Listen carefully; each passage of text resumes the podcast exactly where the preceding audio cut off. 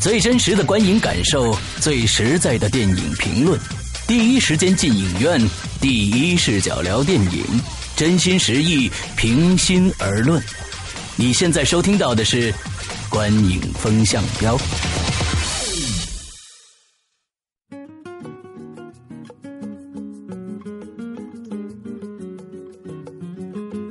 各位听众，大家好，欢迎收听《观影风向标》，我是石阳。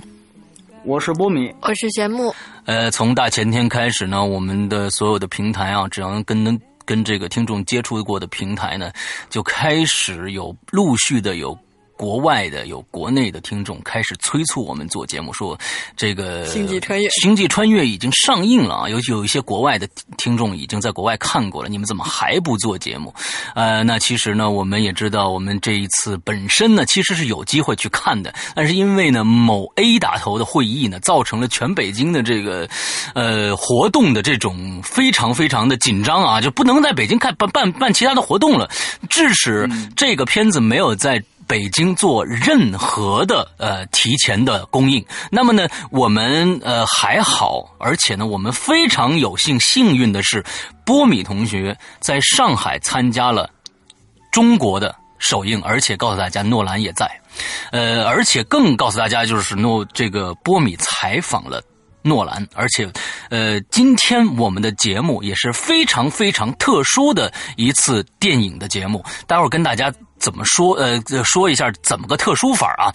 那咱们今天先不多说那么多，首先由波米来介绍一下影片的相关资讯啊。哦，那个，其实《星际穿越》就像刚才世阳说的，我们真的做了大量的工作，包括在呃，大家如果有我们的公众平台的话，在上映之前，其实我们就推出了关于这个片子版本应该看什么的这个文章，包括和对，而且包括它的这个相关电影的资源。虽然有人说这资源已经失效了，我后来很多人我给补了。呃，这个，哎，这个，所以说，呃。关于这个电影，我觉得大家了解的很多了。它是英国导演克里斯托夫·诺兰的这个最新的导演作品。呃，整整个影片的《星际穿越》，整个影片呢，它这个是由华纳还是美国华纳兄弟投资的。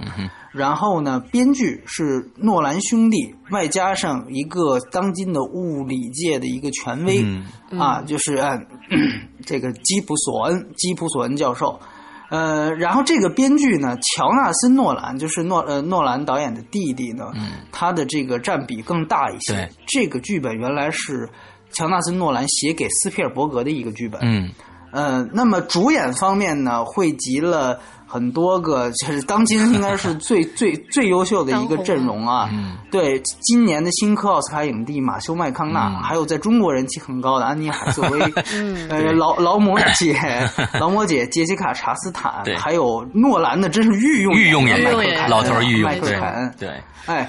然后呢，这里面还还有呃，像卡西阿阿弗莱克，嗯，这个是本阿弗莱克的弟弟，在里面演儿子。啊。啊，呃，有一个人其实巨星，但是 好像故意不介绍一样，是吧？呃，咱们这儿我们就就说一句吧，就马特达蒙，马特达蒙啊，这是一个巨星，但他其实你会发现没有，他连那个就是片尾和片头片头的字幕，他都是不出这个人的。对，就按说以他的阵容，他是一定会出独占画幅的字幕，但是他是没有出的啊，所以这个很有意思。然后这里面我着重还说一个人，就是艾伦·博斯丁，嗯，他是演老年这个这个主角女儿的人，嗯啊，老年主角女儿人，他是如果大家看过那个《梦之安魂曲》的话，里面那个要电视机的老太太，就里面演的最好的那个老太太，就是她，嗯。啊，这是一个非常棒的一个老演员，嗯，哎，这个就是这个电影的。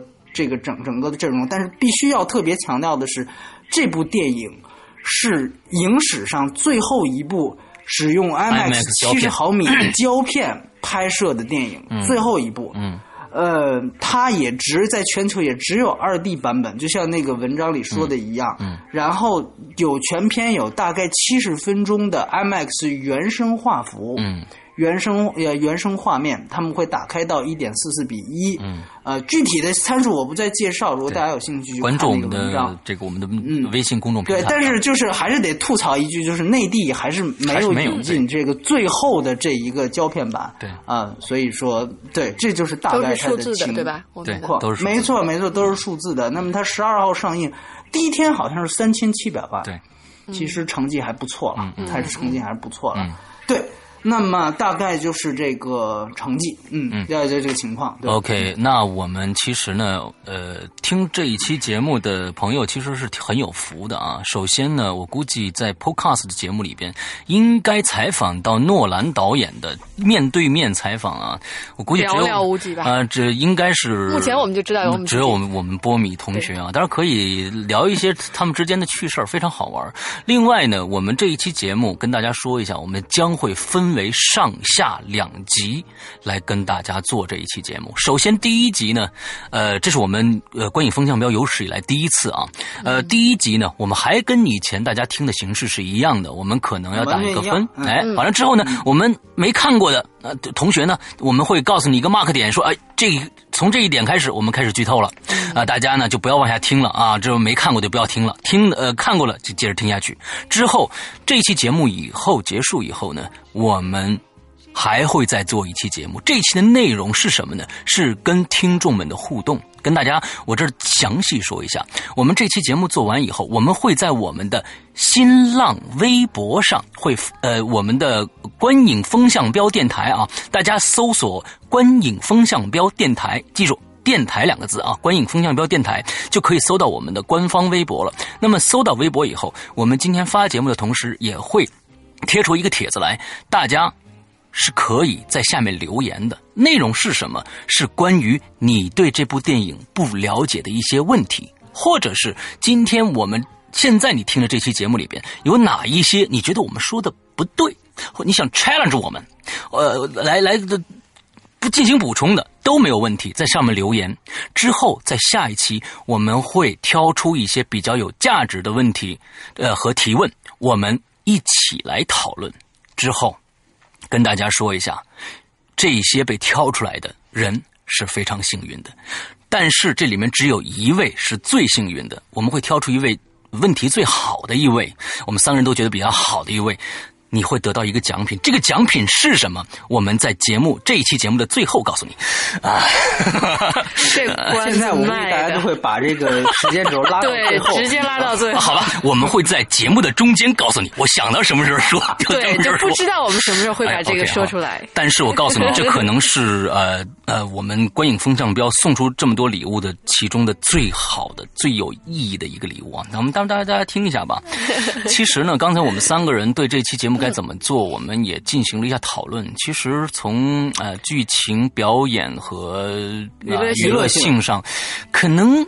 那来聊这部电影也也太简单了啊，也太简单了，所以我们就觉得对，我干脆们就不用这三个维度了。我们就直接给打一个自己的一个印象的综综合分数就好了。那其实我们现在开始评分啊，评分完了以后才是剧透啊。首先这个呃波米来吧，先把呃，我综合评分打的是七点五分啊 OK 稍后我会解释这个分数。啊 OK 七点五分啊，这大家知道一个不是一个很高的分数，但是呢但对波米来说，这分数已经很高了。啊，对，不是一个很高的分数。我的分数是八点五分啊啊，之后呃玄牧的。我给打九分。啊，其实真的这三个分数打出来以后，大家也能知道，在我们观影风向标里面是非常难得的分数了，呃，相当难得的分数了。呃，那这样吧，我们三个人还是先对影片做一个大概的一个印象上的一个一个评述，呃，再接着来剧透。来，波米先来。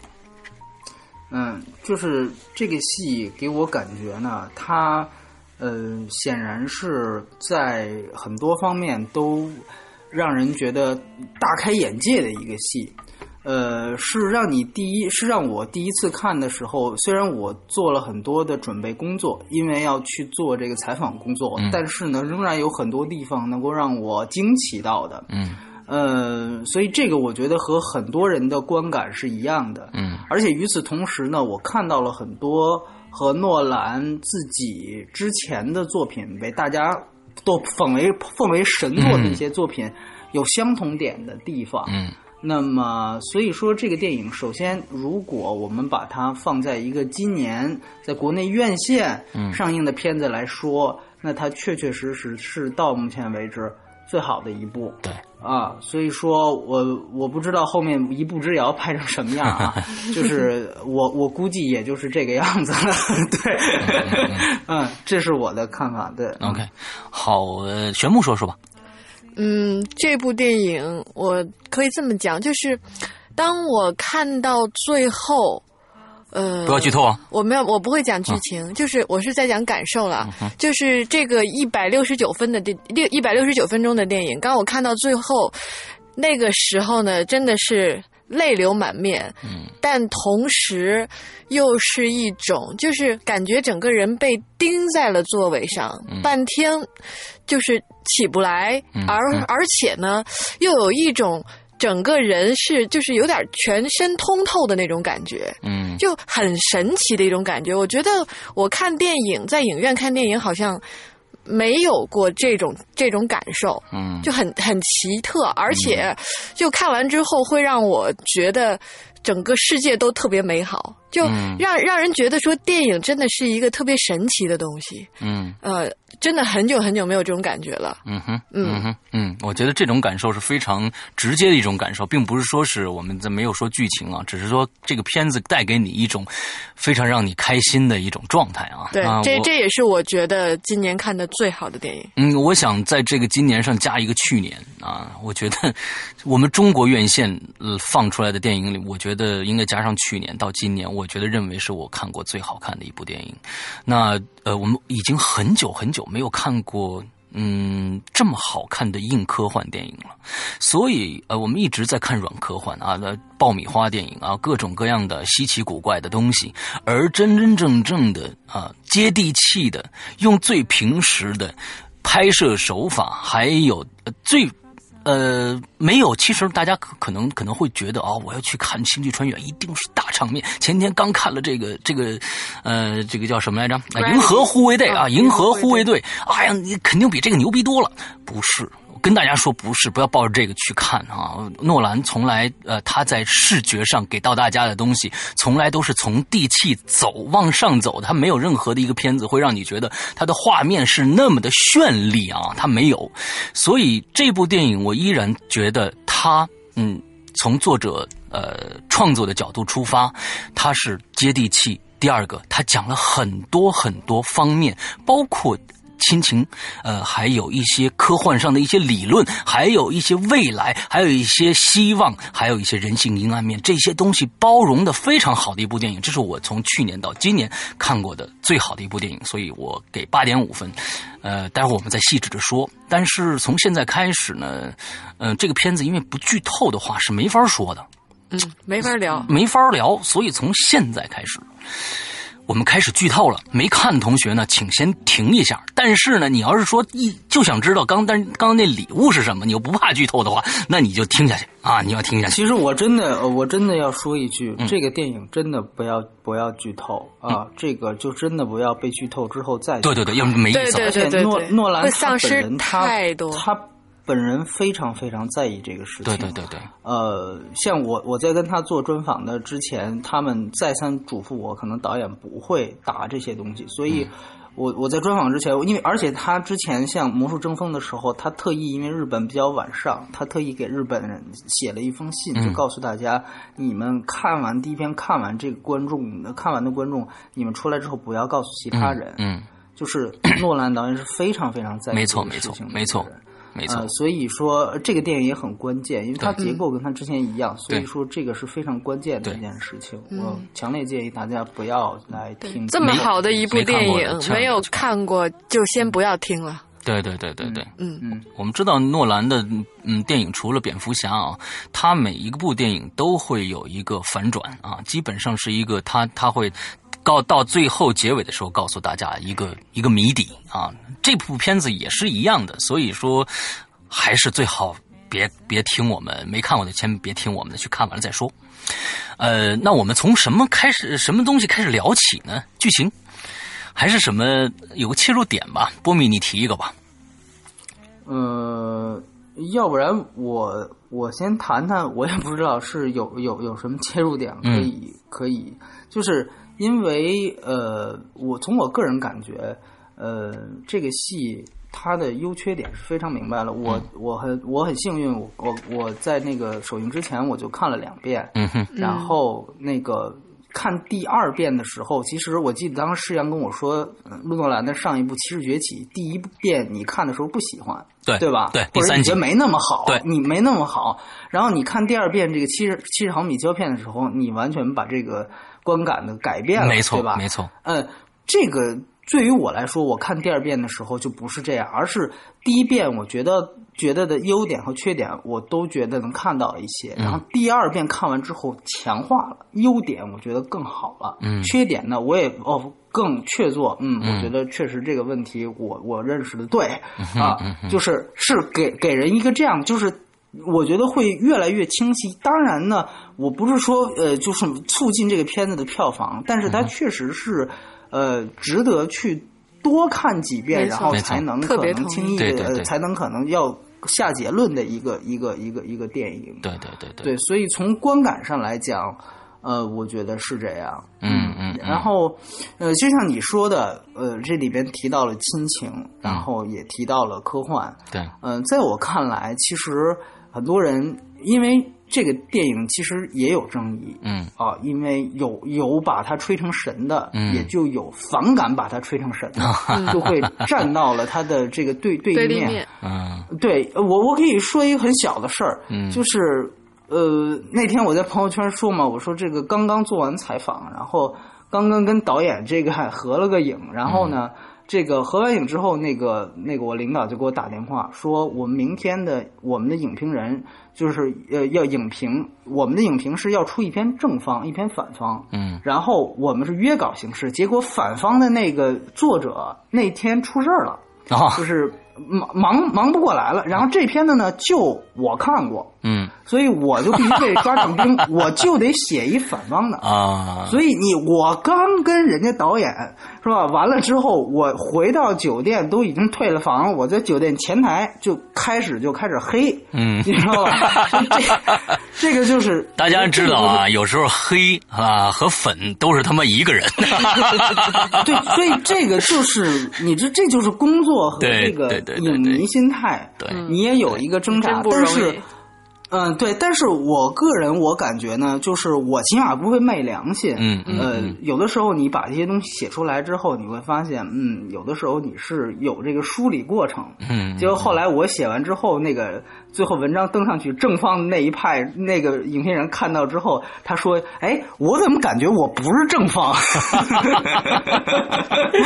对，把自己写晕了。嗯 对，所以说，呃呃，这个戏呢，我个人觉得，呃，我觉得挺好的地方呢有三点。嗯呃，我先说第一点，然后两位嘉宾谈啊。好我嗯我觉得，呃，其中有一点我觉得很好的是，他真正最后回到了一个。嗯，也你可以说是普世价值观，你也可以说是关乎于我们每一个平常人的这样的一个亲情的点。嗯嗯嗯它这个这个就是关于爱。那么这个爱可以是呃呃父女之间的，也可以是爱人之间就是人最最平时的。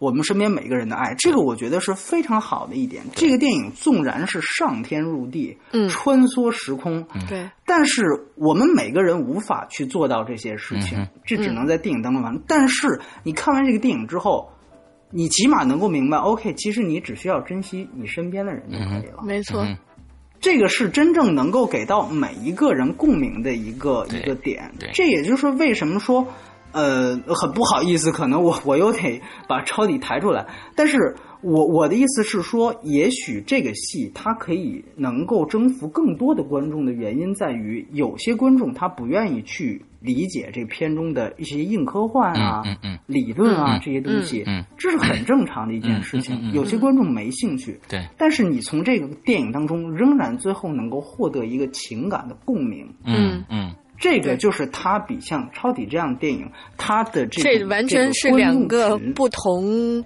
级别的电影。对对对，啊拿到一起去比，你都会觉得说对这个电影都不公平。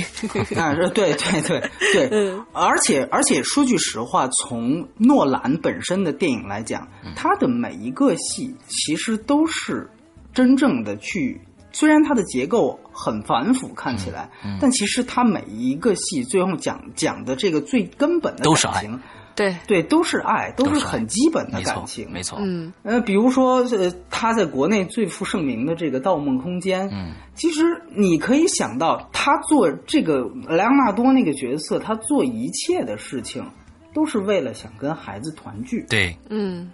都是想跟孩子团聚，跟这个戏是一样的。这个戏其实也是一个父亲，最后是想跟女儿有这样的一个见面，嗯。是想陪，是想陪伴，或者因为没有陪伴而感到遗憾，表达的都是这样的感情。嗯，对，那么这种感情是，对，也许我们不能造梦，也许我们不能穿越虫洞，也许我们也不能这个穿上这个这个蝙蝠侠的这个衣服到处乱窜，但实际上我们都有自己的感情。这是诺兰，包括他监制的作品，包括呃。你像其实《骑士崛起》，我当时想到的就是加里奥德曼那个角色。嗯嗯嗯我们也知道他是很有名的演员，他就是一个普普通通的警长。嗯，包括包括迈克尔凯恩的角色，对，他真正能够给人打动的人呢是这样的角色在，在在在守卫自己的这个岗位的时候所获得的一种普通人的些对呃的感情。蝙蝠侠是一个超级英雄片。但他宣扬的东西其实是每一个人都可以是英雄。我记得最清楚的一句话在《骑士崛起》里面，是最后蝙蝠侠要飞呃要要去要去扔核弹了，然后这个加里奥德曼跟他说：“你怎么着？你得告诉我你到底是谁吧？你做了为这个城市做了那么多。”对，你记得你小时候给他披对，其实其实英雄可以是每一个人。比如说，当看到一个孩子失去双亲的时候，给他披上一件大衣，对，告诉他生活还可以继续，嗯，这个就是英雄。那么，其实那个台词是有双关意的，一方面，OK，告诉了这个加里奥特曼，哦，布鲁斯 ·A 维恩是；另外一方面，其实他传递了这样的一种信息，嗯，你不需要去上天入地，嗯，呃跟我们空间》也是一样，这部电影同样是如此，对，所以我觉得。他真正能够回归到一个最最最核心的点，嗯，这个是我觉得他能够呃征服更多观众的一个一个一个很重要的原因。嗯，我也相信也是在电影院能够让那么多人泪奔的一个。我就注意到的一个细节就是。呃，当时在那个他们呃一个小时七年嘛，回来之后二十三年过去，二十三年之后看那个 VCR 啊，哦，VCR 那个片段啊，看那个片段，儿子啊，我其实对我其实想到的就是《飞屋环游记》的前三分钟，你知道吗？就是属于三分钟道尽人生，那个当然是道尽大半生啊，这个是道尽三起码三分之一了人生了吧，对吧？二十三年的话，嗯，所以说。呃，这种感慨与这种就是一一个银幕一个屏幕相隔，这种时间差造成的这种已经完全差不对，没错，它其实已经不再是科幻了，对，而是真正的一种情感上的一种一种表达。嗯所以这种东西，我觉得是可以触动。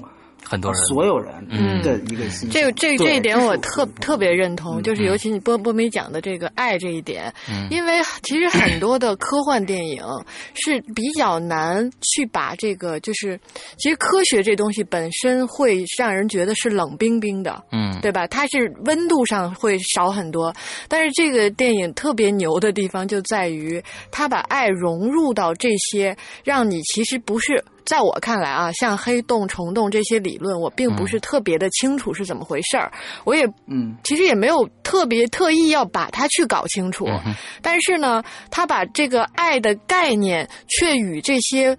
几度空间，就因为我我印象中特别深，就因为咱们现在是活在三维空间里面嘛，嗯，那里边呢，他讲到了一个五维空间，就当他呈现出那个视觉呈现出我们整天在讨论的一种抽象的东西的时候，当时已经够震撼了，嗯，而那种，而我觉得更加震撼的是，他其实把爱作为了另外一个维度的空间去讲述。嗯就是我记得安妮海瑟薇在这个他们在选择到底要去哪一个星球的时候，他其实有一句话，就是说爱其实也是一个维度，嗯、它可能是可以穿越所有维度的。对。一一个最有力的武器。就当我听到这句话的时候，我觉得真的有点那种，就整个鸡皮疙瘩都起来，那种感觉，就会突然觉得他是在点醒你的人生那种感觉。你就觉得说，哦，也许我们现在生活在这个地球上，这个宇宙上，我们可能有很多不知道的地方，但是我们有的。嗯，这个这个武器可能它是可以征服很多东西，它是有这可能性的。嗯，就一下让你觉得这个力量会特别强大，是发自内心的。嗯，那这一点的这种感性的东西，又跟他这个很理性的科技的，就是这些科学理论的东西，这么巧妙的捆绑在一起。嗯，哎，我就真的是看的特别激动，就在这一点上，让你觉得。可能性很多，然后人活在世界上就很美好了，真的是这样。对，其实其实我觉得某种意义上来讲，他是把爱，就是给它化成一种 我们人类三维空间的生物所不可理解的一种对更高级的科学，对，没错，对吧？嗯，它是它是，如果你以这样的一个角度去理解它的话，那么就是说，只能说是。我们拥有它，但是我们无法解释它的一种东西。对对对，这个是我觉得它很好的一个一个比喻。嗯，而且我对对我就像那是是杨谈的。嗯，呃，我觉得这部电影啊，我们拿出来和。诺兰以前的作品来相比，其实我从这部电影里边看到的是，呃，不要说，呃，有很多人说这部电影烧脑啊，其实这部电影要跟他以前的一些电影比起来的话，其实他这部电影实在说，除了虫洞和这个黑洞以外，这样的一些呃硬科幻的一些理论知识以外，其实他一点都不烧脑，呃，很很好懂的一部电影。但是我们在这里面看到了一些，呃。诺兰一直坚持的一些风格，也就是说，在他的很大部分的电影里边，爱这个主题是嗯是一直贯穿在他的电影作品里边的。我们不管是《魔术中锋》也好，还是《蝙蝠侠》也好，还是呃最开始《Momento》也好，甚至我觉得第一部呃跟踪都跟情感爱情是有关系的。但是他这种营造呢，是在一种阴暗的条件下。包括这一部电影，其实我也感觉到他也是在绝望中寻求的这种感情，因为那毕竟他爱是为了是跟女儿厮守终生，一直陪伴着女儿，还这种小爱，还是我去拯救全人类这种大爱。他男主角一一直在整个的片中挣扎挣扎着，他就通过各种各样，比如在这个水星上，呃呃浪巨浪星上，他他就。刚一停了就说：“你们俩赶紧啊，呃，该该拿什么拿什么，咱们赶紧走，我回去还得陪陪陪女儿呢。”之后他又到了另外一个星球上去之后，他说：“不行，那既然没戏了，那我走了啊，我回去找我女儿去。”所以他一直在矛盾和这种挣扎中，但是到最后，他还是为了能让。对，当当他知道这个可能性不存在的时候，他是放弃了自己。其实我们我们我们想想诺兰以前的作品，其实有很多，比如说呃呃，这个蝙蝠侠也好，在第二集嗯，这个黑暗骑士，嗯，大家肯呃记得非常清楚。到最后，他说那警察都来抓他，那时候没没办法，我只能让另外一个人，呃，我只能塑造另外一个人，让别人来认为我是坏人吧。我那我只能逃了。像这种这种爱，可能又是一种比。又一种大爱，可能它不是一种对某一个人的关怀这种爱，所以，呃，我看这部电影的时候，有很多人最后我看到影评说是，呃，这部电影没什么大场面，而且有人说太长了，开始的半个小时一个小时，我觉得就是长篇大论太墨迹，我一点都没有这样的感觉，因为我感觉他诺兰是用在最平时的接地气的。这种叙述方式让你去接受这个世界，虽然这个世界是在未来的，这个世界可能这个世界是被人类本身的愚昧毁掉了，最后各种污染什么这个那的，但是人类还有爱存在，对，这是人类唯一的希望，而这种希望也带来了很多很多的阴人类阴暗面的产生，不，比如说死去的死去的老博士。你说它是有阴暗面的，它存在，但是它是一种因为爱在前提才产生这种阴暗面的，嗯，对吧？那我们也看，就是这个马特达蒙马特达蒙演的这个人，他虽然就是想逃命啊，我就是想逃命，但是我们在呃在最开始也也能通过呃这个呃，男主角男主角和他岳父谈话，就说非洲的狮子，你说他吃了羚羊，那就那就是他坏吗？他邪恶吗？他不是，他他又都通过一些只言片语去进行对这个片子进行解构。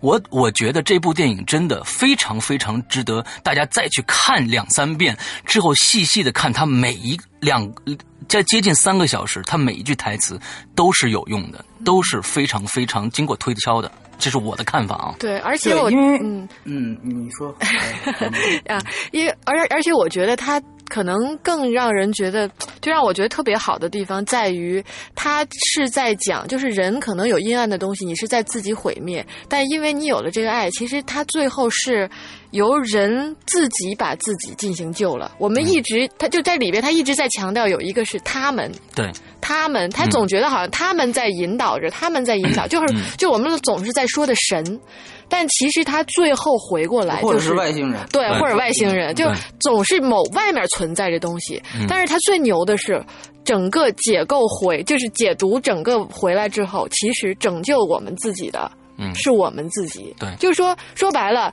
外面其实不存在什么，嗯。而且真正掌握的就是我们自己。就这个过程和他的这个逻辑，嗯哼，这个剧情的扎实度，嗯哼。真的真的很棒。我们今天讲的这些啊，可能大家呢，呃，有一些问题啊，大家可能想问，哎，为什么那个谁怎么怎么回事，他又去了哪儿，或者是虫洞到底什么个理论？完了之后怎么这个呀？咱们在下期节目来谈啊，因为我们不知道大家要问什么问题，我们下期再谈。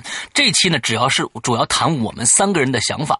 另外呢，我跟大家待会儿再说吧，那个奖，品波，波米接着说，波米接着说，嗯嗯，对，像玄牧他说的这个是，其实是这样，因为像这样的一种环形叙事，呃，在科幻片当中屡见不鲜。没错，呃，我们看到十二猴子啊，嗯嗯嗯看到回到未来，包括终结者。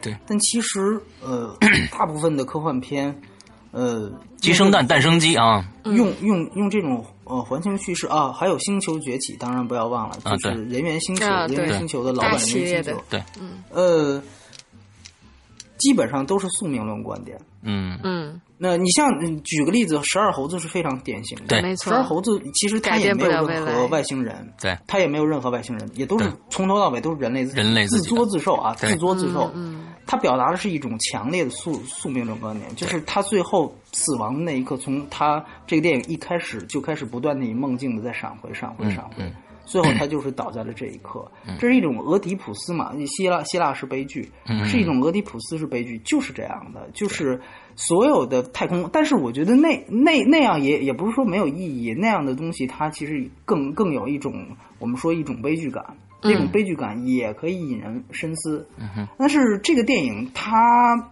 不太一样的地方，我也不是说它就比那些电影好，呃，它不太一样的地方是它用了同样的形式，然后反其意而用之，哈哈哈，就是它不是说我在形式上不一样，我在形式上跟你们都一样，但是我说的这个事儿和你们完全不同。嗯哼，嗯呃，其实影史上有很多这样的呃互文的电影啊，比如说像阿姆多瓦的这个关于我母亲的一切，他对梦露演的一部奥斯卡最佳影片，呃，这个彗星美人其实是有一个完全它的剧剧情结构完全一样，但是表达了不同的这个这个完全不同的观点。其实像这种东西，你结合在一起看是会非常有意思。我觉得。呃，诺兰因为他的他在最对于他自己故事本身的结构，其实他都快五五十岁的人了，呃呃，他不能一辈子都玩结构，对吧？就是所以说，我觉得他在保持这个结结构的，在这部戏保持这个结构的原因，完完全全是因为他最擅长这个结构。嗯，但是呢，他在这个结构当中去表达了一个。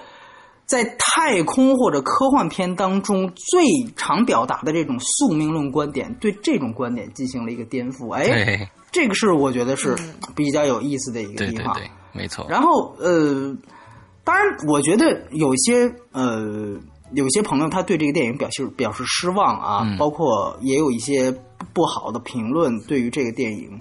嗯，我觉得是有原因的，是在于呃，因为我们理想当中的。科幻片或者是这样的太空片，包括甚至《星际穿越》，它其实确确实实致敬了很多的地方，是致敬了二零零一2001太空漫游。对对对，这个是不得不提的一件事情。而《二零零一太空漫游》由于它实在是太伟大了，嗯所以说它基本上是树立了一个标杆，就是所有的科幻片 好像就是应该是这个样子，是哪个样子呢？四个字：太空歌剧。嗯嗯应该是太空歌剧样子。呃，太空漫游之后，直接影响的电影其实就是《星球大战》。对，那《星球大战》的卖座才有了《星际迷航》。嗯那么这一系列的系列电影，它们都是属于太空歌剧气质。举个很简单的例子，就像你可以看到一个婴儿啊，嗯。婴儿和一个地球对最大拼在一起，巨大的这个时候，对施特劳斯的圆舞曲《蓝色多瑙河》会响起，嗯。这个就是歌剧，这个就是诗意。对。诺兰他自己其实他对于呃《太空漫游》他做了一个很好的解释，他说我看了这么多遍《太空漫游》，我其实没看懂。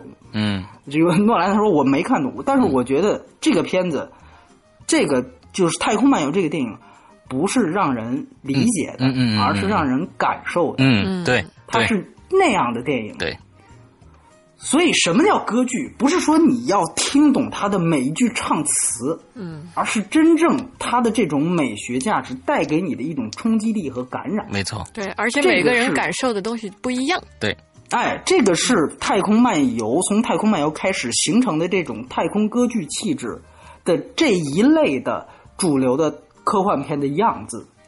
那么，当然，如果你以这个维度，你站在这个维度去看《星际穿越》的话，嗯那么其实由于它有大量的非常具体的对，科幻的这些硬科幻的理论，嗯嗯嗯嗯在片中大量的科普，嗯所以确确实实使得它的这种歌剧气质是要比前面我提到的一些电影要少得多嗯，的。但是嗯，它更加具体了。对，包括像比如说汉斯季默、嗯这个很有名的配乐，呃，也是诺兰的御用。他在这个电影当中的配乐其实是不能用气势磅礴来形容，没错没错，他的配乐其实是有些怪的。对对，所以说，呃，这个就是他完完全全要和《太空漫游》，就是他虽然在画面和桥段上总是看到他致敬这个这个这个呃《太空漫游》的地方，但实际上它在精神的内核上又与他们不同。那么。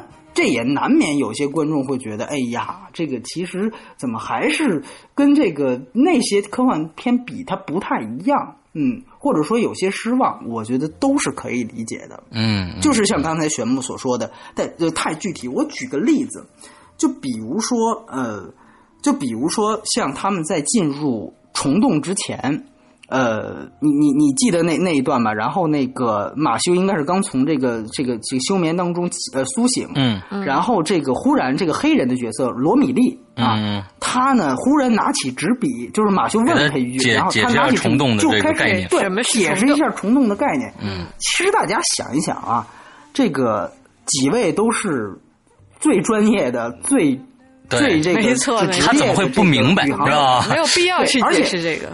而且他呢，他呢，就是说解释的这个内容和我因为做这个工作，我搜的这个维基百科的这个词条的这个第一行的内容啊，嗯，基本上差不多，所以它是属于常识性的内容。这就普普科普，对，对，所以说，就像玄木说的，他这段的这个出现，唯一目的是说给观众听的，嗯对，是说给观众听的。嗯那么这里面其实它就像什么？它就像我在这个时候停，把剧情停下来了，嗯我插一个注释，嗯嗯就像书一样哦。Tips 虫洞，啪，括号一，什么是虫洞？对虫洞是这样这样那样那样。待会儿黑洞出来了，又是借一个角色的嘴，又介绍了一下黑洞是怎么样的、嗯啊，它引力，如果你吸进去了或者怎么样的，嗯又又介绍一堆。那么实际上在这整个的电影当中，这个电影要不断的停下剧情，然后讲一下，嗯不断的停下剧情，插一个句式，那确实从这个整个影片的完整度来说，确实就不不太连贯了。嗯这是肯定的。那么，如果比如说我们再回想，比如说如果是让《太空漫游》，其实那个片子到最后也是有一段，摄像力一定记得，你看的片数比我多，嗯流光溢彩的那个样子，对对对那个也是穿梭时空，对，他从来不解释。嗯他从来不解释，石碑出在那儿，我从来不解释。嗯嗯，你你你你爱怎么想怎么想。对对你说我看不懂，你看不懂就看不懂吧。看不懂 看不懂就对了。对，看不懂就对了。所以说，这个就是你是不是需要去跟观众交流？嗯像库布里克这样的艺术家，他是另外一种样子。嗯他觉得我表达我自己就好，嗯，我不需要去跟普通观众去做科普。对，但是，如果从这个角度来讲，你会看到哦，诺、嗯诺兰他在他是其实是确实是牺牲了影片的完整性，嗯来做了这样的一个对观众的这种注视的服务。嗯而这种注视的服务呢，又影响了他的这种呃整体的气氛和气质的这种塑造。嗯嗯嗯，所以是我觉得是这个这一点上，我也觉得他确确实实是呃做了一些牺牲了不是那个样子的。对对对，是一个算是一个呃，我理解吹毛求疵的缺对点。我我理解你们说的这点，但其实这个也基于不同观众的对起点，其实我觉得有很多人他可能就是不懂，他盼着你跟他说说，哎，这是怎么回事？因为我就是那样。另外，另外，我感觉呢，呃，我觉得，呃，诺兰在他拍这部电影的时候，他没有一个很高，就是说，我说我要超越二零零一。他之所以向二零零一致敬，就是说我没有想超超超越你，只只不过想拍一部我自己想拍出来的电影罢了。我觉得可能是，而这样吧。且我我觉得他的这种解释吧，可能也更就更像诺兰吧，就是他会比较在乎其实人的一些感对受。对，但其实你比如说我我这里我想到一个例子，你比如说像《盗墓空间》，嗯。呃，我平心而论，我现在可以说一个我的看法，就是我确实觉得《盗梦空间》从完整度上来讲，还是要优于《星际穿越》的。嗯这个是我的想法。嗯为什么呢？就比如说像刚才我们提到的这个《盗梦空间》，其实你大家回想一下，嗯它的前三分之一到四分之呃三分之一到五分之二，基本上都是在讲这个盗梦的规则。嗯嗯嗯嗯真正的行动可能要在四十分钟到一个小时之后开始，跟那片子一样。嗯嗯他前面他花了大量时间在叙述规则，但当时你记得，基本上他所有的规则是小李给艾伦佩吉说的。嗯，对当时艾伦佩吉是学校初来乍到的一哎个菜鸟，对，他根本就没盗过梦，对对吧？那么这个时候，这个小李跟他讲，哎，这个盗梦是怎么样怎么样的？他本身从角色的塑造上，本身也是理所应当的。嗯你懂我的意思吧？就是说，他确实也起到了向观众科普的作用，对因为这个世界观是剧情的诺兰必然性原创的。对对，嗯说的对。所以说，如果和诺兰自己比呢，在这一点上，嗯那像在这部电影当中就没有《盗梦空间》呢，，这个那么理所应当。对对对，就那么这稍显幼稚了一些啊，稍显幼哎，稚了对一些。对对对对，就因为而且他就是停的有有一些多，所以有的时候不免会会这样。然后当然也就像你刚才说说，有些观众觉得它长，嗯那那是长，对吧？他因为他要停下来，他要对他要解释，然后再继续走。对对对有些观众像玄牧这样的，他盼着那。嗯那当然好，嗯那有些观众都觉得，哎呀，我就跟不上了，我就不想跟了。嗯这片子我就我就我就我看不下去了。嗯也有这个可能。对所以说，呃，这个是我觉得它可能造成了比《盗梦空间》那个时候，呃，呃稍微多的这个这个争议的一个原因。嗯嗯嗯对对对，是在这儿。就是说，其实你完全可以，但是这我们后面我们可能会讲，这个和他的剧本改改编有关系。我昨天特别巧，我看到了，因为美北美那边泄露了，现在还没有中文版，泄露了那个剧本的最早的一版本。对对，剧最早的那个版本就是乔纳森·诺兰写给斯皮尔伯格那没错个版本，有大概十五处不一样的地方。对对对，你就可以发现其中就有一些，比如说，呃，刚才之前聊的时候，呃，施阳提到的那个无人机的问题，嗯，就举个特别简单的例子，在老版的剧本当中。无人机是中国产的。因为无人机的坠落 找到了这个 NASA 的秘密地址，对啊，是这样它就有这样一个目的性。嗯嗯嗯嗯嗯嗯。但是其实你看到现在这个电影啊，嗯，你不得不说，就是没有符号学进入来的话，单从剧本理解，嗯。这个无人机来讲，它是没有功能性的，嗯嗯。它就是一个放飞的一个序曲，对，它本身就没有任何，然后就把它卖了之后，包括这电池取出来，对这个收割机有怎么着，也对这主线剧情没有任何影响。对对，反转之后也没有影响，对，嗯，所以说它成为了一个无效剧情。对，这个我觉得像这样的东西，如果做做减法，是不是可以更短？呃，那或许是另外一套一回事了，或者说我们会想，哎呀，那很多人也说，那其实看着好像斯皮尔伯格那个剧本，嗯，就是给斯皮尔伯格那剧本好像更好，包括那里面特别有意思，还提到了中国，嗯，那里面中国是这个大反派。嗯啊，这个而且呢，当然那个那个片子如果要真这么拍，不能上了。他写的是中国这个政府就垮台了，嗯垮台之后在那个外星球留下一烂摊子。这这个这一定是被这个各个各大公司被各大公司已经审核过，那些该剪的都剪掉了。对对对，所以说呃，当然你你这个是很有意思的事情，包括呃。有一些剧情，你觉得它删删是是有原因的，比如说像当时提到的那个，就说在原始剧本当中的这个就是离心的这个这个这个机器啊，嗯。早就有了，嗯。就离心的这个原型的机器已经就是被中国人发明出来的，然后他们还利用这个原型机器在外星做了一番打斗，嗯哼，但是呢，那番打斗，他只要按下一个按钮是什么呢？就是地板变天花板，天花板变地板，就是哦天地倒转、重力重力改对变，对。但是呢，我觉得诺兰为什么要删呢？就是《盗梦空间》里这一段在长廊已经出现过了，你知道吗？对对对对对对对，他完全不必要去重复自己，嗯包括嗯呃原剧本，据说还有这个海瑟薇和麦康纳角色的在零重力空间的时候的床戏哦啊。我们知道这个诺兰一向是这个他电影是无性主义嘛，你在他电影里面看不到任何真正有真情实感的爱情出现啊。对对对对对就是所以这个是完全基于个人讲，所以说呃。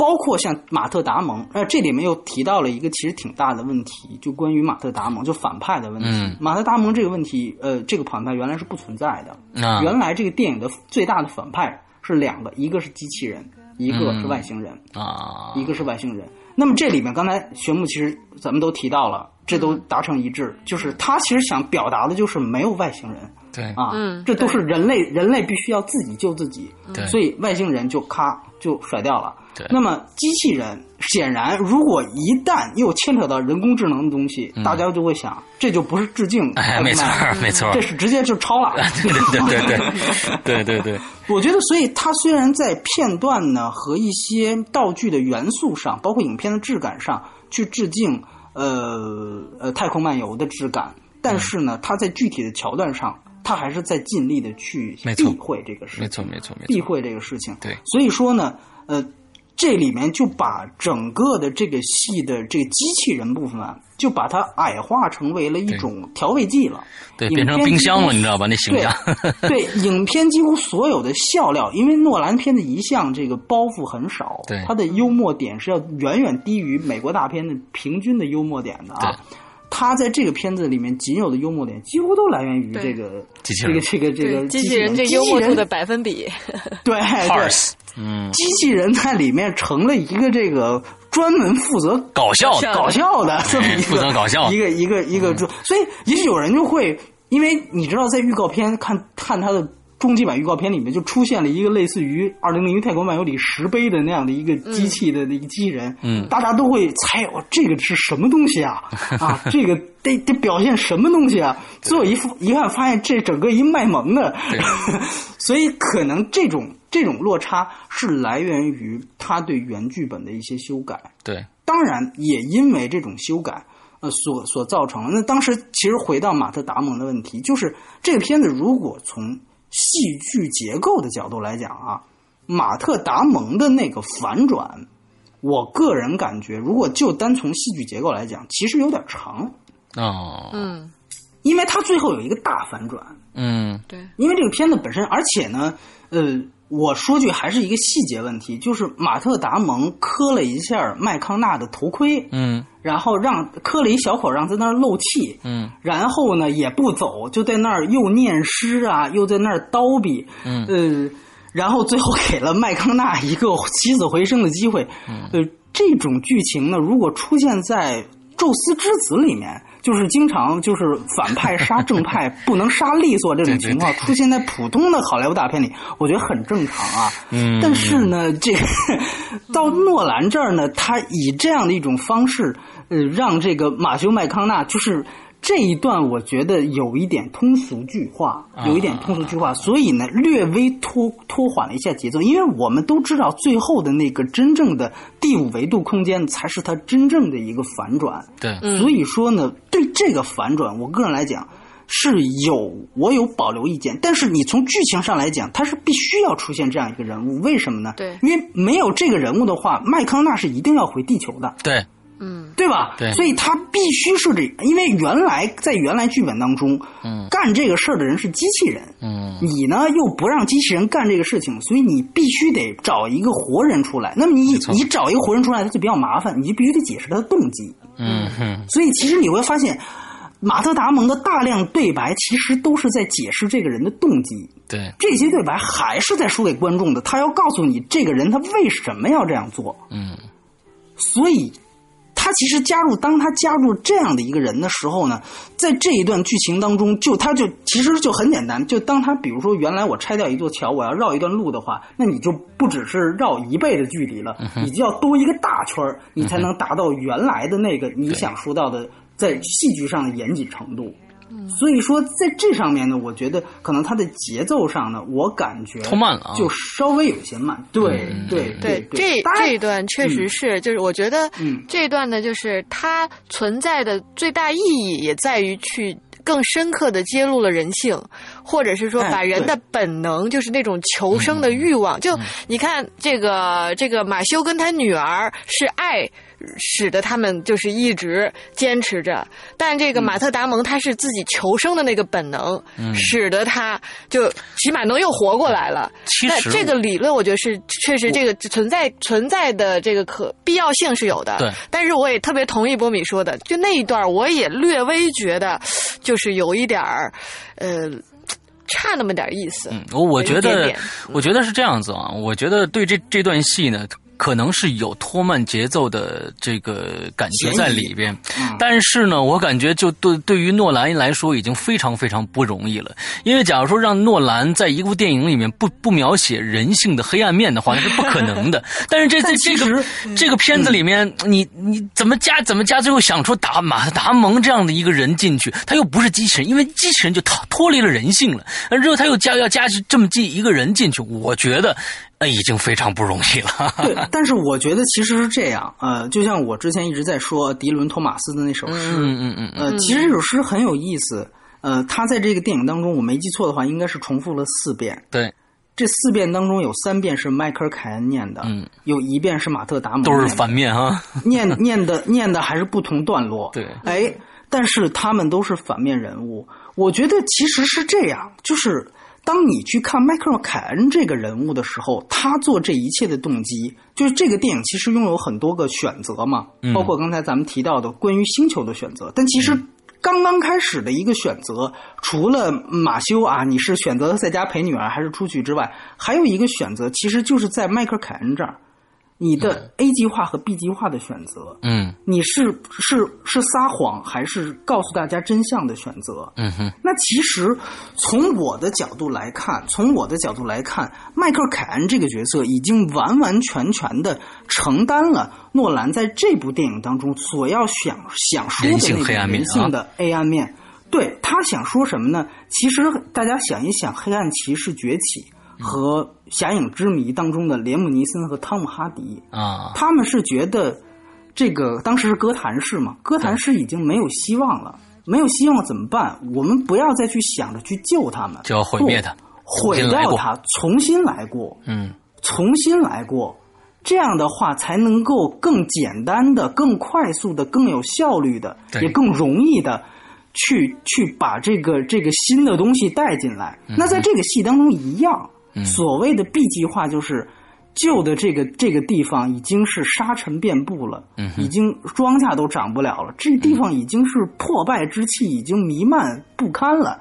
那么不好意思，我们为了人类种族的延续，直接在另外另起炉灶，对吧？也是推倒重来的一种理论。也是推倒重来理论。嗯，按说其实呢，呃，你是能说这种理论是错的吗？嗯，好像如果比如说这个，其实哎，我又提到了，就是想到了是关于维度的事情，就是我们无法了解为什么在地球上的所有生物，哪怕像病毒。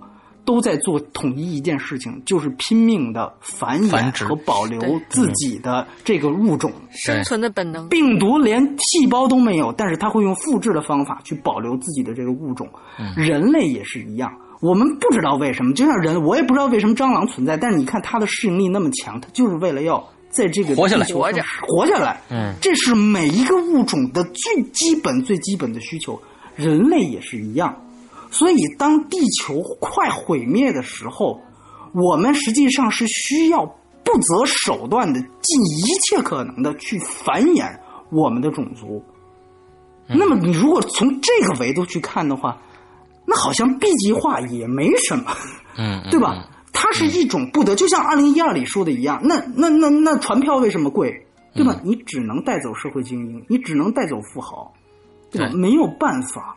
这个就就世界就是这样的，它其实代表的是像你说的阴暗面，对，它也代表了现实面，对，就是这样。包括马特·达蒙他说过的一句台词，其实他他的所有的话都是传达迈克尔·凯恩的意思，包括诗，你知道吧？嗯，他就说，那他们说，那干嘛迈克尔·凯恩要骗我们？他说，如果让你去救一个人类的种族，而不是去救自己的妻女。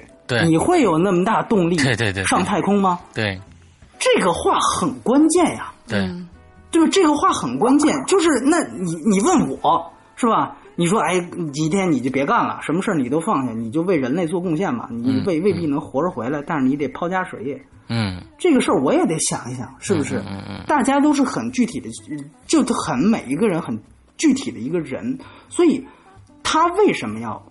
好像是欺骗，为什么要选择 B 计划？他的这种动机都是非常非常的充足的。嗯哼，啊，这个也是怎么说？这个也是诺兰电影的一项的一个特点，他的蝙蝠侠三部曲。所以我们一直，包括我也认同，就是诺兰，我甚至觉得他本人实际上是认同这套理论的，只是 因为他在好莱坞的框架之下。他最后，尤其是《黑暗骑士》那种电影，这个真的就是最后就给你啊，简单的扣一下题就过去了。整部电影的那种邪恶，在那种这就是正不压邪的那种那种气场，非常非常的明显。对，所以说，呃，如果从这个角度，你再反推回整看整个《星际穿越》，你会感觉到其实他的反派。已经过于强大了，你知道吗？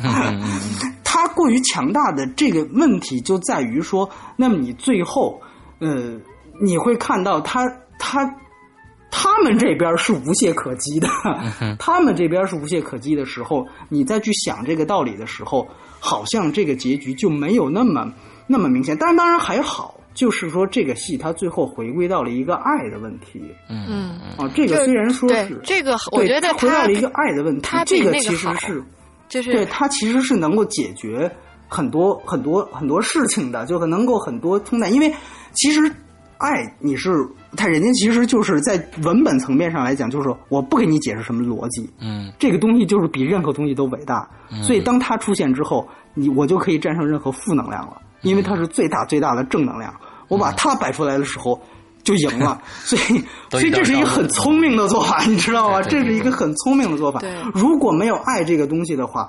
他真的有可能就回到了黑暗骑士那种路上去。嗯，对，没错。他这个我觉得是对。嗯，黑暗骑士的那个确实，我也觉得就是虽然最后扣了题，正义的题，但是其实你仔细想，他对邪恶的那种描述，会让你心里就隐隐的，还是一直一直这个抹不去吧。但这个我觉得它好处在于，它把人性的那种虽然是这种私欲啊，但是它是当私欲。已经扩大到一种对这个人类的一种爱，就是它是爱与爱的叠加，而不是小爱与大爱的冲突的时候，嗯，使得发发生了最大化的改变。对，这个其实最最厉害的地方。对，其实你说马特·达蒙，他绝对是私欲，他是想让自己活，他故意发那个欺骗性的信号，对对吧？这个绝对是没问题的自私。但你说迈克尔·凯恩。你怎么去解释他这个自私的问题？就是呃，除除了说为什么他把他女儿送去了，除了这一点的话，其实你会想，他本来就是知道自己肯定活不到地球灭亡的那一天，嗯。嗯，但是他就是要隐瞒这个公式，他就是要就是去执念的去执行这个 B 计划，嗯。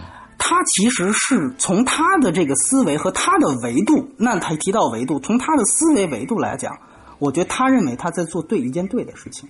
而且我觉得从他的维度讲，不管是从不从他的维度讲，我们在呃呃站在我们现在的立场上来去看这个老头儿做的事情来说，他其实是更大他做的对，他是更大爱的一件事情。对我我我先不说大爱不大爱，我觉得他做的并不是一件，并不是一件自私的事情，因为对他来说没有任何的好处。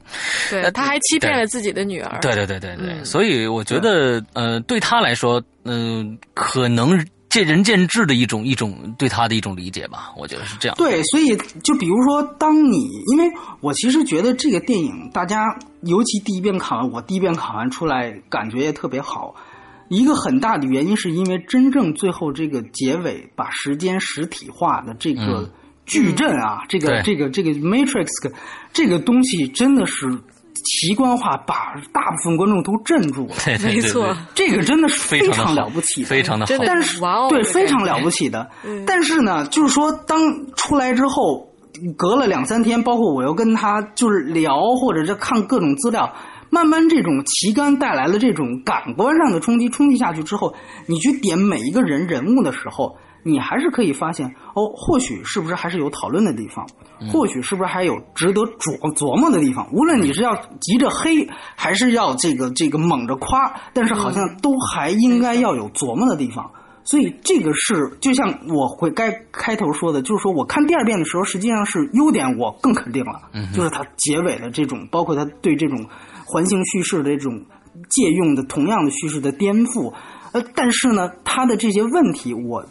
反倒我觉得 OK，那我确认了，这确实是好像理论更稍微更充足了一些，所以说这个是我的一个一个观感。我我不知道，可能各位包括呃听众在看完第二遍或者第三遍的时候，呃，大家的想法是怎么样？其实我在看第一遍的时候，我去看的是四 D。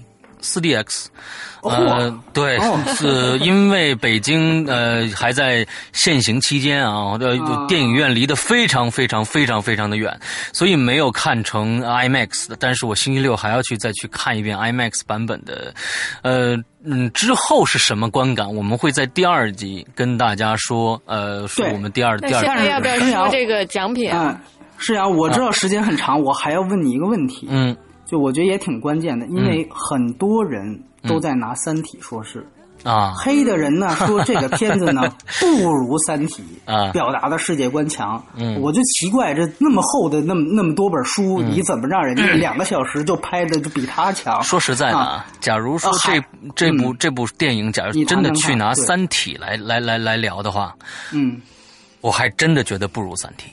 嗯，我没想过这个问题。你还你这样这样这样一说的话，我觉得，呃，《三体》的世界观还有整个的来龙去脉更加更加的丰丰富多彩。但是，这也正是说，但是《三体》没有拍出来。三体》对，但是《三体》等我们拍出来之后，可能就对被《星际穿越》就对没错没错，毕竟这是一部两个呃两个小时四十分钟的电影。50而分钟嗯二十五十分钟的电影，但是我们要是拿《三体》来说，三部书全部拍完的话，在这里这这，我我觉得六个小时都拍不完。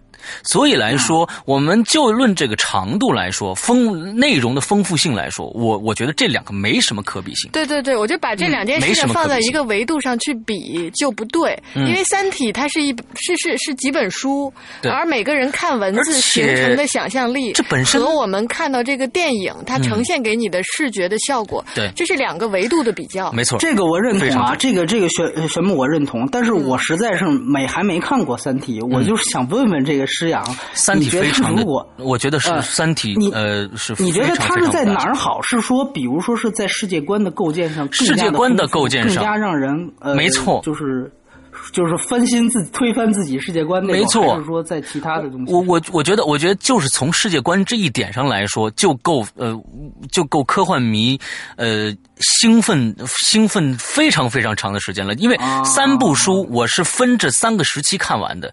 第一部书我看完了以后，我觉得他最后留的，呃，大家可能看过的都知道，最后留的那个那个悬念非常的强烈。当我看到第二部的时候，呃，我已经彻底的被被这个呃刘心慈这位作家折服。呃，刘慈欣对刘慈欣这位作作家已经折服了。到第三部的时候，我觉得真的是黑暗无边的一部一部一部作品。就是我现在我也不想再说，假假如没看过这部电这部书的话，希望大家一定一定去看。虽然很厚很厚啊，但是真的非常。但是我问问，是不是其实它的改编难度？甚至要难于这样的当然，当然，当然。假如说，我觉得是这样子的，它的它的难易程度，我觉得有很多人说，《三指环王》是不可能被拍成电影的。呃，当时，但是我觉得《三体》的话，我们拍成三部电影，我觉得难度不不低于《指环王》的。啊，难度真的不完全不低于《指环王》的，就是它里面讲了太多太多的细节，呃，一些他在用大量的篇幅，呃呃描写来构建他的世界观，让你相信。我觉得《星际穿越》。他的他的世界观构建非常非常的简单，我就告诉你，我就告诉你，就是这就是这是你现实，甚至你可以不用说这是未来，这是就是现实也可以，也没有问题，因为它就是你的日常生活中的东西，让你马上贴进去。从第一步，但是从《三体》的第一步，它会让你从一个游戏的视角去，游戏世界的视角去，才再去进入它的这个世界观。我觉得。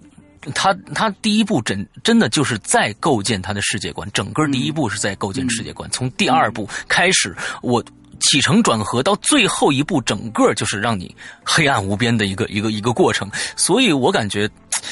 嗯，没没法可比这两部，觉得假如说硬要拿来说的话，我觉得是非常非常的不客观。对，嗯嗯嗯，我明白。其实我倒是想借此机会，如果大家有有有人没有看过那个推荐的那个十二个资源里面，其实有一部电影，我觉得和呃这个呃星际穿越是能打成平手的，就是九七年同样有马修麦康纳演的 《超时空接触》。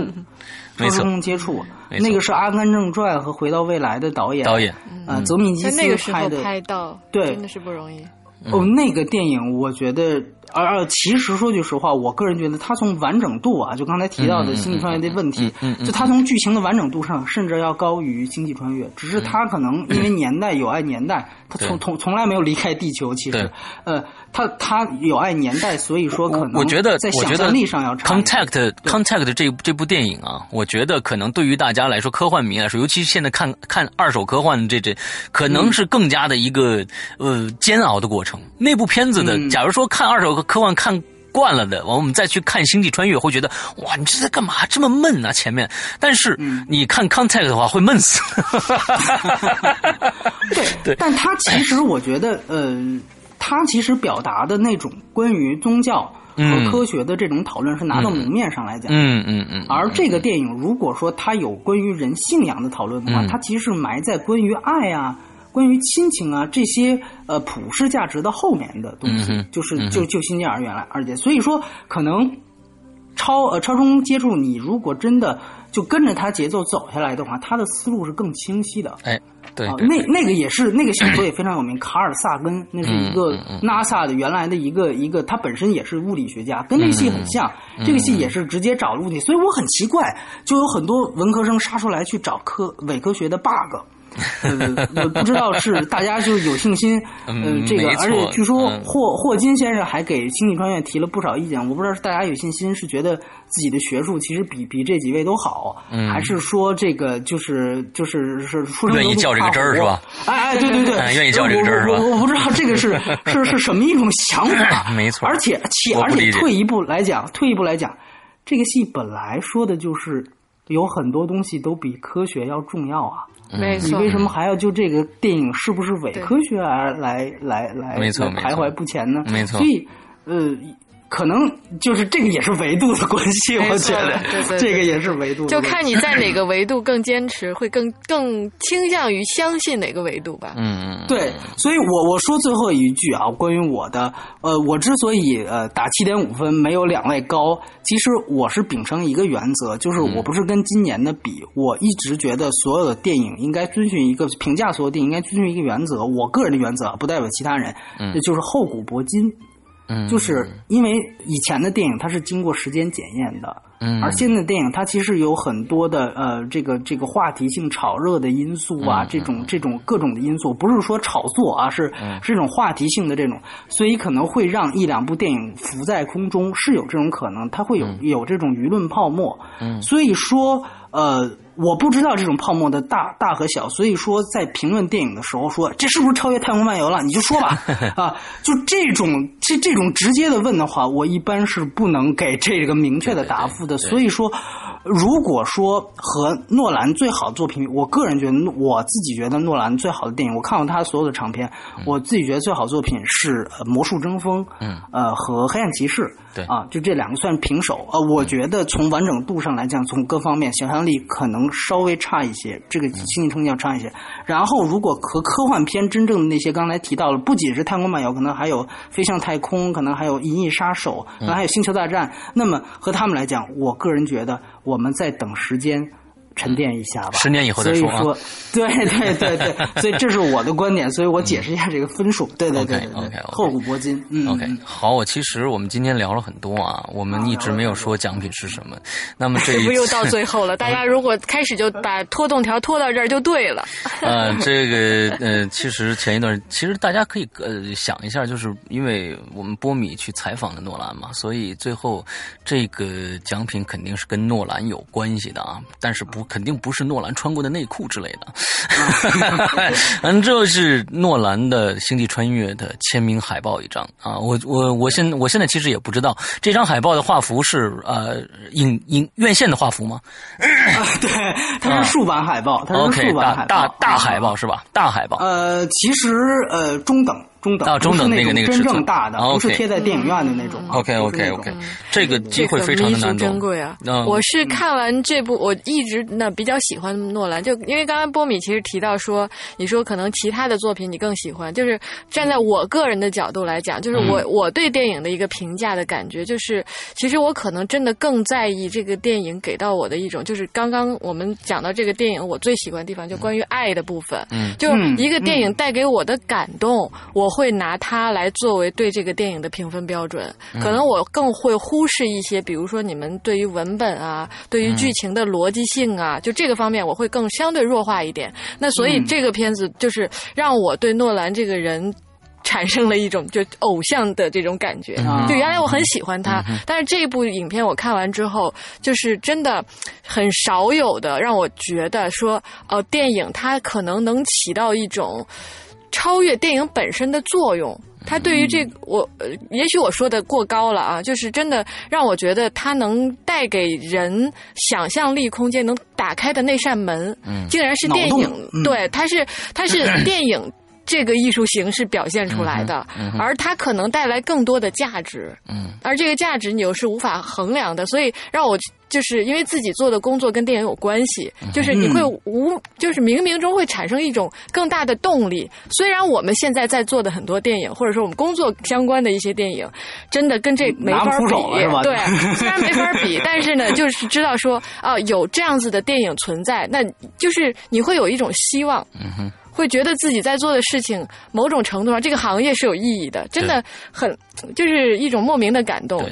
其实诺兰这部电影，所以所以呃呃，玄牧，你就觉得他是目前为止诺兰最好的电影？对，对我来说，对对对。呃，是施阳呢？施阳？哦，我依然是黑暗骑士。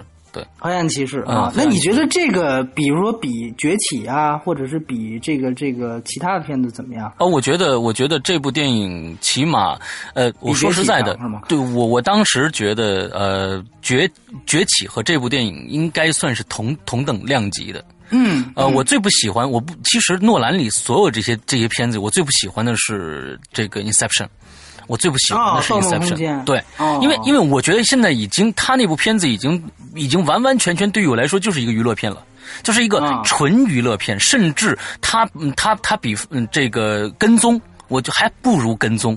啊，就是我我部分同意，我我挺同意的，其实啊。对我因为 Inception，我我觉得它就是一个商业片，纯商业片，概念玩的比较好。对，而且而且而且多说一句，就是呃，Inception 那个电影，就是《盗梦空间》，呃，在我感觉它和我们真正的梦境其实是没有关系的。嗯嗯，就是我们的梦境应该是我个人觉得拍最好梦境的电影是《妖夜荒踪》，《妖夜荒踪》八部半，是那种 意识流式的。对。是那种一闪即过那种，对对，穆赫兰道，呃，他的这个呃的《盗梦空间》太过理性了。没错，我们。说梦是潜意识的海洋，嗯嗯，就是你建构了一个如此精准的理科生式的这么一种建筑的东西在里面，呃。这个我觉得和和生活体验，也许他做梦就天天梦的都是那个。其实其实我感觉这个有可能就是《Inception》是那个《Matrix》的前传是可以的，就是说 大家啊没错吧？就是因为因为《Matrix》是要是给人建造一个脑部里的一个真实世界，而《Inception》呢虽然是做在造梦，但其实不是，它是在造一个人的真实世界，在脑脑脑部里面给人造一个幻想的真实世界。所以所以我就一直认为《Inception》可能是我觉得。诺兰里面最不好看的一部电影，所以，呃，这一部说实在的，我觉得，嗯，想跟大家说，有有很多人去挑诺兰的这个不好，那个不好，就可能有很有很多人是觉得，呃，这个人太好了，我们就就要说他坏话，呃，或者怎么着的。但是物极必反嘛，哎，物极必反。但是我就跟当年说周杰伦一样，我说周杰伦。啊，虽然大家很多人看不起这个人啊，说怎么样怎么样，但是他给我们留下了那么多的好歌，他出了出过那么多的好专辑。我们现在再回来看诺兰，我们从他的第一部作品一直到现在，他基本上每一部作品都是用他最大的这种呃努力，他们两兄弟俩，一个一个导演，一个写剧本，这样一点点打拼过来，而且每一部作品都是可圈可点的。这这个说实在的，你试一试。我我我跟你说啊，但但是你你拿周杰伦做比喻，我跟你说，诺兰脑残粉到时候也给你急的，就是高级黑，我我只我只是我只是说，我只是说呃一个类一个一个不是不类比，但是就是说呃我。他们在创作的过程中，真的花费了他们相当大的精力，而且他们做出来的东西不是这个高这这呃这深一脚浅一脚的这种东西，每一部作品还是值得经得起推敲的。我是我是这个意思啊，我是这个意思。对对，其实其实《盗梦空间》，但是你知道为什么《盗梦空间》的争议就比这个小很多吗？嗯。其实我觉得，在中国真正能够让大部分人买账，几乎没有人说不好的，像《盗梦空间》和《少年派》。《少年派》是另外一部全民交考的电影，他们都是拥有电影多义性的作品。嗯，就是《少年派》是在于。它有多重故事版本，你可以选择。你可以选择那是老虎，你也可以选择那是新型外化的东西。你可以选择它吃的是动物，你可以选择它吃的就是人。嗯。那么《盗梦空间》是你可以，你可以相信它回到了现实，你可以选择它没有回到。你可以相信陀螺是停下来的，你也可以相信陀螺永远都停不下来。嗯嗯。他把这种，但其实说句实话，呃，我个人来讲。呃，姜文原来评价那个那个《黑暗中的舞者》，说那个电影有点算计。我觉得这个这个评价放到很多电影上，反倒比《黑暗舞者》更到位的，就在于，呃，其实你那样去想想，陀螺最后给你停没停，啪给你截在那，然后上字幕，这才是一种算计。嗯，对对，没错，它是一种非常精明的算计。你你你就去想吧，这个东西就能坑死你。嗯，这就是这才是烧脑。但是诺兰在这个电影，他不在。我觉得真正耍小聪明都是一定阶段，包括玩结构都是一定阶段。昆汀小早期玩结构，后来不玩了。我们这诺兰也最开始就玩玩结构。所以，所以你看《星际穿越》，他这回给你的其实是一个很明确的答案：爱比什么都重要。对，人类需要自救，没有上帝，没有救世主，人类只能自救。他的答案很明确，不再是啊，是不是回到现实了？你猜？对，没错，没错，非常认同。所以呢，我们接下来待一会儿，我们会打出呃，最后我们的八点三分是吧？八点三分的中综合分数啊，我们这个片子的呃综合分数，其实呢算起来也不高，这个分数啊，我们好像有片子好像高过八点三分，没有，没有，没有，从来没有吗？真的从来没有，真的没有。OK，那太好了，那太好了，那说说明这还是比较公正的一个分数。那我们大家听到这一期节目的时候呢，你们会在我们的新浪微微博搜我们的“观影风向标电台”这几个字就可以搜到我们。我们已经会发布一个一条新的新的博文，大家可以在上面跟帖。你们的内容就是你们想问的关于这部电影你们所存在的一些问题，甚至这些问题我们我们都答不上来都没有问题，你就可以任你们想任你们。根据这部电影来来想想一些问题，来留在上面。我们就是讨论嘛，对对，我们就是讨论。之后呢，这也算是一种互动吧。可能是我们这是第一次跟做这个跟听众互动的这样一种方式。以后我们可能，假如这个好方式好的话，我们可能以后还会多用一些啊。呃，之后这一期第二期节目呢，我们会在星期六或者星期天的时候。跟大家呃做出来呃呈现给大家，呃大概呢就是这个意思啊。今天的节目呢可能是有史以来最长的一期了，好像是我们已经聊聊聊了将近一个小时二十分钟了啊，一个小时二十分钟了。呃，但是这个片子确实是值得我们花时间去跟大家来讨论的。那今天的节目到这儿结束，你想要诺兰的亲笔签名海报吗？赶紧，这也算是一种一种广告好。希望大家来接呃去收听我们下一期节目。好，那今天的节目到这儿结束，祝大家这一周快乐开心，拜拜，拜拜，再见。It's not